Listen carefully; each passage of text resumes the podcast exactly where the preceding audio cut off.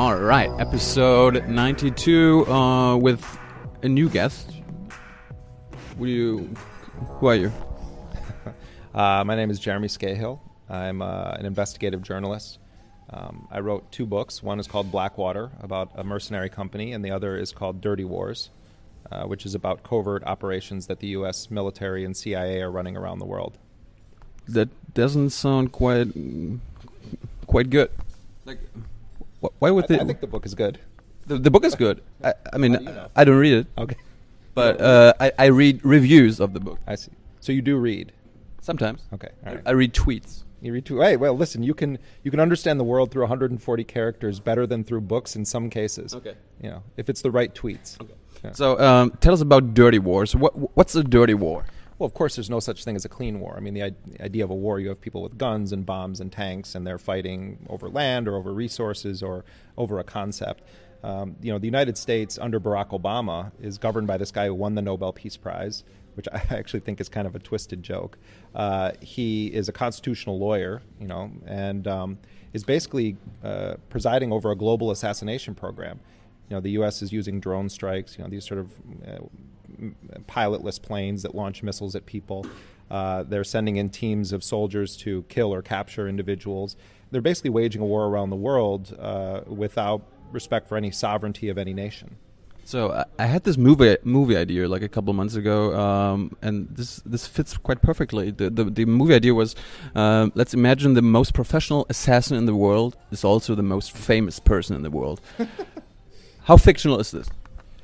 Well, I mean, you could say, I mean, first, first of all, anyone who's the president of the United States, you know, ends up killing a tremendous number of people. But if you're referring to, I mean, Barack Obama would be one hell of an action hero. You know, I mean, he could, uh, he could, go, he could have gone in personally and gotten Osama bin Laden. It would have been amazing. You know, when he comes here to Germany, it's like John Lennon rose from the dead and is coming to give a concert. I mean, you look at how many people. So if you also had this guy who had personally killed Osama bin Laden, I mean, it'd be, you know, Jason Bourne meets uh, George Washington. Right. Yeah.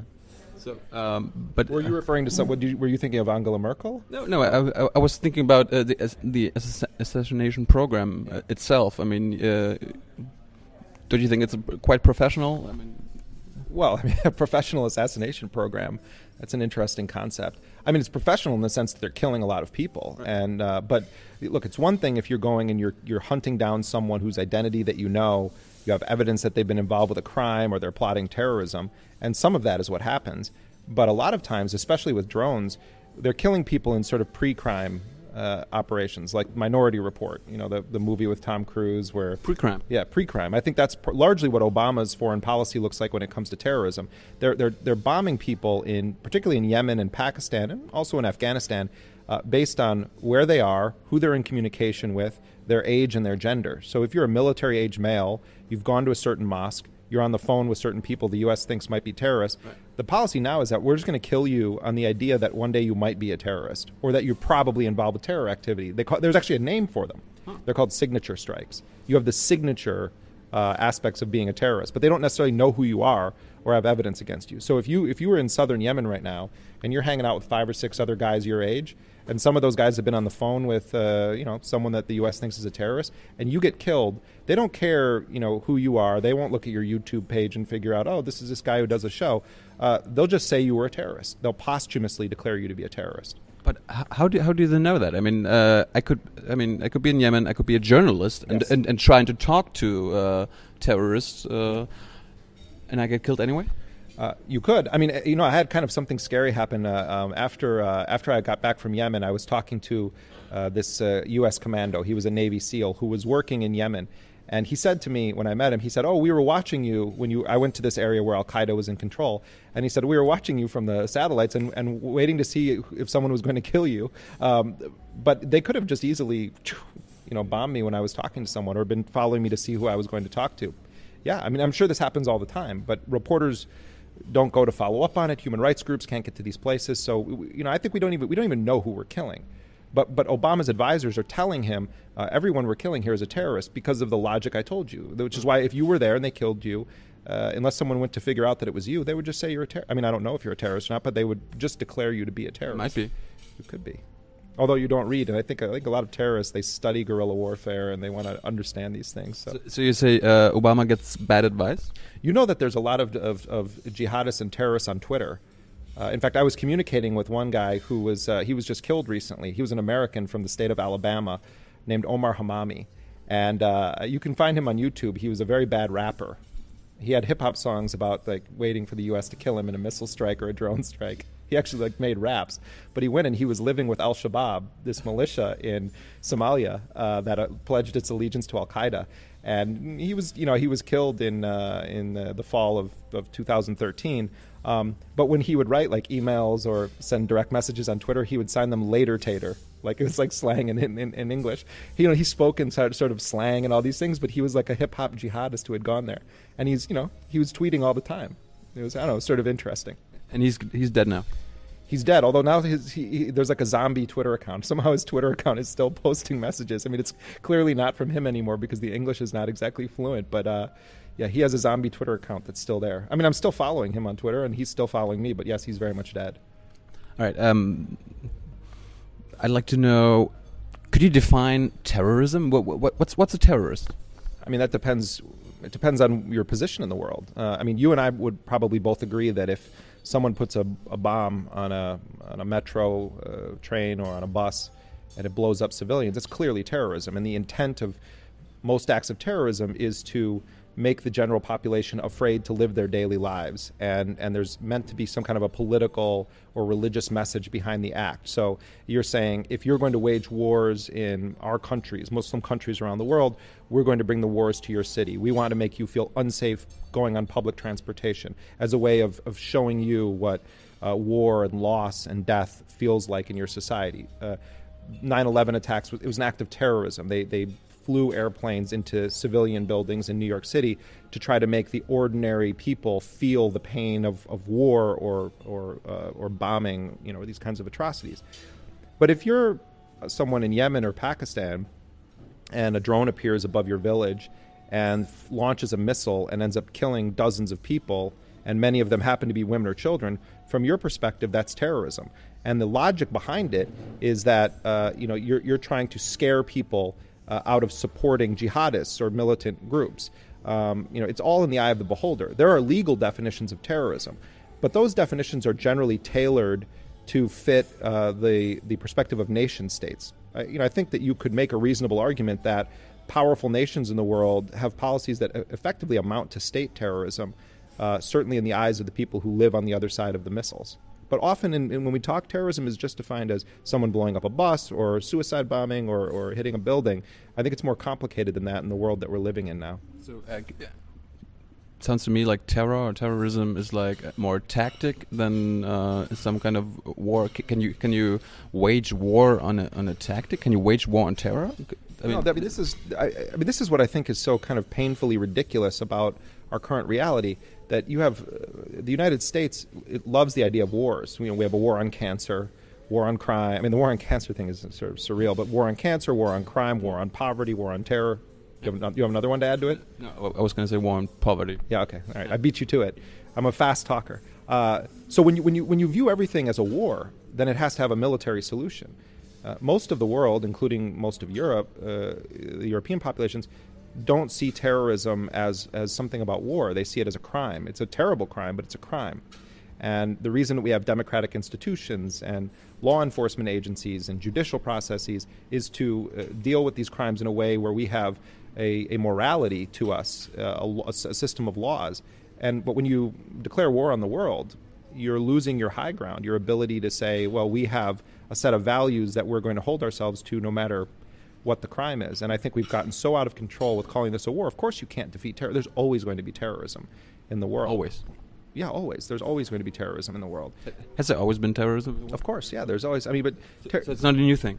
No, it's not new at all. I mean, you know, I, I also think that the, it's also true of the way states wage wars. Uh, there's very little new in war except technology. You know, now we have drones. We have this massive surveillance system that the National Security Agency and the CIA are running. Germany has its own versions of this. Uh, Britain has its own versions of it. We're proud of it. Uh, you're proud of it? Well, there's the uh, Ministry of In Interior. Right like, behind us? Yeah. Oh, okay. Didn't you know? I didn't. No, I, I just got here. But I, the, the main terror terror hunters in Germany. wow, this is who are the terrorists in Germany? Uh, well, we don't know. We always uh, um catch them in pre-crime. Like like the like ever since 9/11, there was never a terrorist attack here. Well, but we, we we caught a lot of uh, potential terrorists. Well, I was just in Hamburg, where you where you know part of the 9/11 attacks was plotted. I mean, the Hamburg cell was was there. I'm surprised that Dick Cheney didn't uh, decide to invade Germany. You know, those, uh, no. But my point is about the about all of this. I mean, they have an a, a cr- incredible ability to access our information, to track our metadata. Uh, the NSA is deeply involved with the assassination program around the world and using metadata to you know to target people. So, so you see, metadata uh, sounds like um, could they like make a profile of me and uh, send a like possibly a signature drone strike on me because they say they they think due due to the metadata and who I'm talking to. Who I- talking to right now? Yeah. Oh, okay. uh, I might be potentially a threat. Well, I, I mean, I, I, don't, I- I don't know that much about you, but my my sense is that they probably don't view you as that big of a threat. Okay. But if they want, if they wanted to build a profile on you, they could access everything in your life. You have one of the least secure telephones on the planet. Thank you. Yeah. No, no, and and and. I like to be transparent. Right, so you don't have any problem if the if these people in this building here are reading your emails, No. You know. I, I, I CC them every time anyway. CC And do you like? Are you sending sext messages to people? Not every. Okay, so you don't care if like Angela Merkel is looking at pictures you're sending to your girlfriends or boyfriends. Um, that's a good question.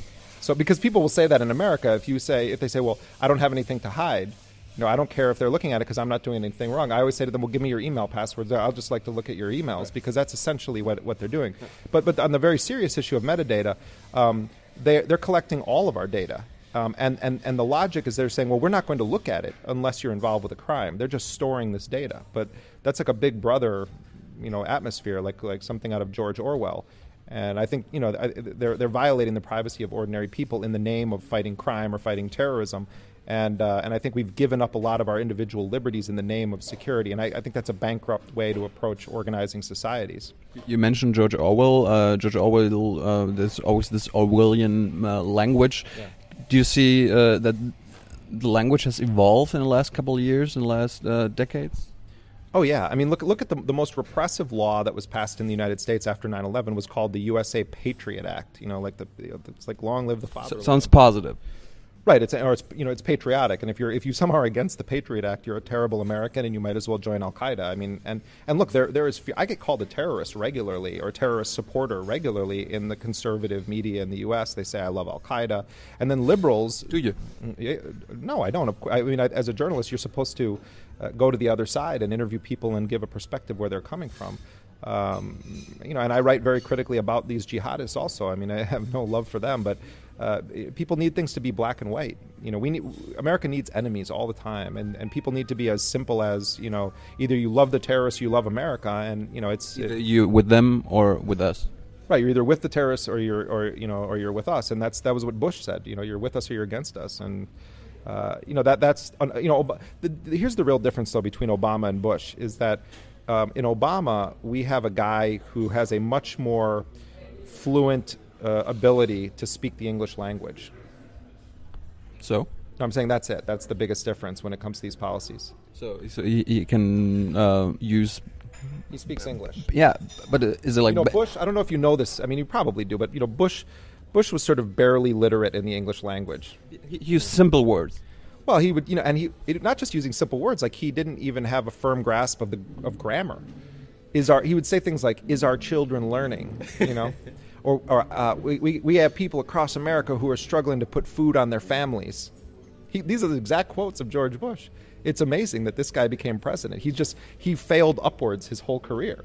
But then you have Obama, who's this incredibly brilliant, charismatic guy, and he's more or less doing the same things Bush was doing, except it sounds much more fancy when he's describing what he's doing. You know, So, so they changed the messaging.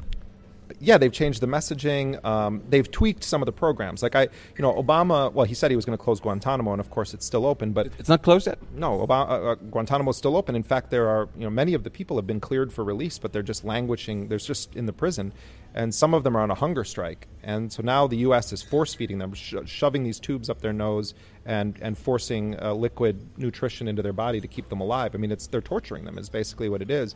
Um, and you have these people sitting in a gulag. uh, you know, 90 miles off the coast of the United States, and it's unclear what's going to happen. And Obama, I'm sure you remember this, Obama campaigned saying, I'm going to close Guantanamo. So Guantanamo remains open. I believed him. And so, so he lied? Oh, or no, he didn't lie. It's more complicated than that. I mean, he look. If he really wanted it closed, it would be closed. I mean, he could fight that battle, but he's chosen to use his political capital to fight other battles, and that's not as big of a priority. But the other part of it is that the Republican Party in the in the U.S. Congress constantly uh, is undermining anything Obama wants to do. So they block the funding. They won't give the funds. They won't allocate the funds to close the prison.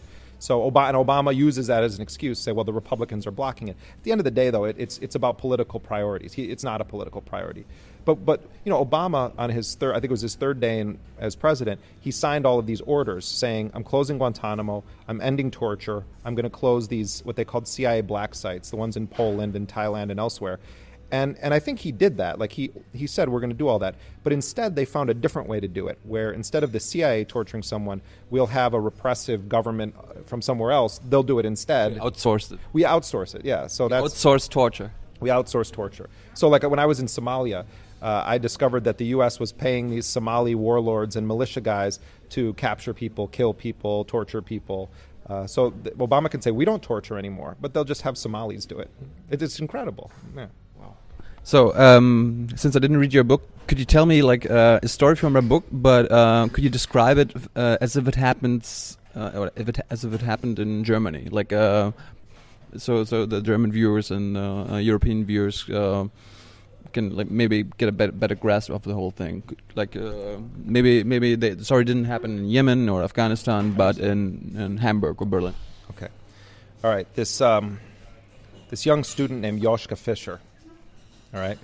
Was sounds, it, familiar? Yeah, I'm just making up a name here. I don't. I don't know anything about totally German, German, politics. Just yeah. Let's say Joschka Fischer.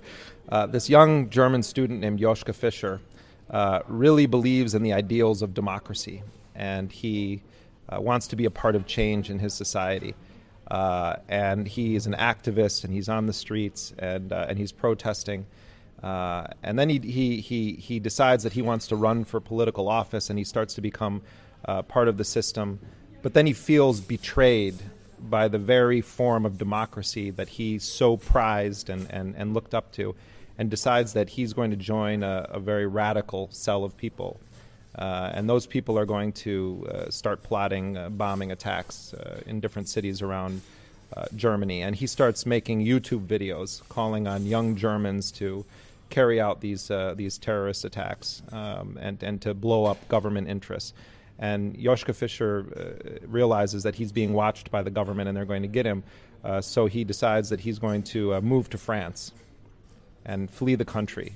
And he's going to live in, uh, in the south of France and make YouTube videos calling on Germans to do these attacks, but he's going to chill in, in France. And he has no ability to actually harm the German state except for his words. And not that many people listen to him. Uh, sometimes they do investigations and they find Joschka Fischer's videos, and he's kind of sounds stupid on the videos, you know, but he's saying things that you probably could prosecute him for. So the German government decides that they want this guy to shut up. But instead of saying to France, hey, can you arrest him and bring him over here, uh, Germany decides to send a drone over to France. And so they fly the drone uh, over the south of France and they find where Joschka Fischer is, and then they just decide to blow Joschka Fischer up. And the German government kills Joschka Fischer. Because he. Uh, He's a bad guy he's he's saying uh, he's, he's saying people should do terrorist attacks against Germany. But he's just saying that. But don't you think he should just be killed? Well, I mean, he's saying bad things. Well, I mean, it, in Germany, you don't just kill people well, for I mean, saying bad in, things. Even in Germany, there's the freedom of speech. freedom of speech, but not if you're calling for terrorist attacks. It's still speech. Okay, but what if so, what if uh, someone acts on his words and goes and does something in Germany? Shouldn't he just be killed? Well, then uh, that guy is a criminal. But but you don't think he should just get the death penalty? That that the chancellor can't just say he should get the death penalty? Well, there's no death penalty in Germany anymore. Well, in my story there is. Oh.